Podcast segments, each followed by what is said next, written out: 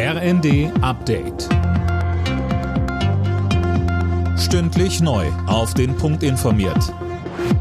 Ich bin André Glatzel. Guten Morgen. Bundesgesundheitsminister Lauterbach ist gegen ein schnelles Ende der Corona-Schutzmaßnahmen.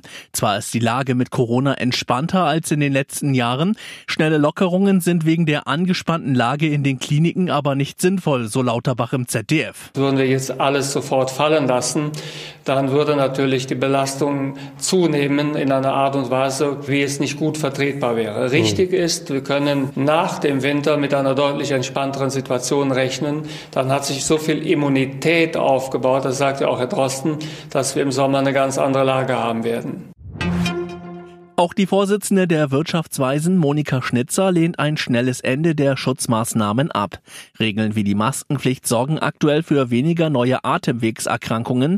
Eine Abschaffung würde sich negativ auf die Wirtschaft auswirken, sagte Schnitzer den Funke Zeitungen. Kreml-Chef Putin schränkt die russischen Ölexporte ein. Ab Februar darf kein russisches Öl mehr an Länder verkauft werden, die einen Preisdeckel beschlossen haben, heißt es in einem entsprechenden Dekret. Betroffen sind die G7-Staaten, die EU und Australien. Joachim Weber, Sicherheitsexperte an der Uni Bonn, sagte bei NTV, Die Russen sind ja weiterhin auch auf den Verkauf angewiesen und man muss dann sehen, wie hoch sie das äh, kochen werden, zumal das Öl sich seine Wege sucht. Also wir haben es ja auch bisher schon bei den Boykotts gesehen, dass dann eben irgendwo irgendwo umgeladen wird und dann kommt das russische Öl eben aus Indien oder in griechischen Gewässern umgeladen wieder zurück.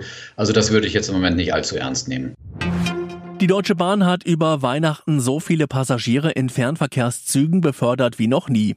Im Buchungszeitraum vom 22. Dezember bis morgen waren es nach Unternehmensangaben rund 3,2 Millionen.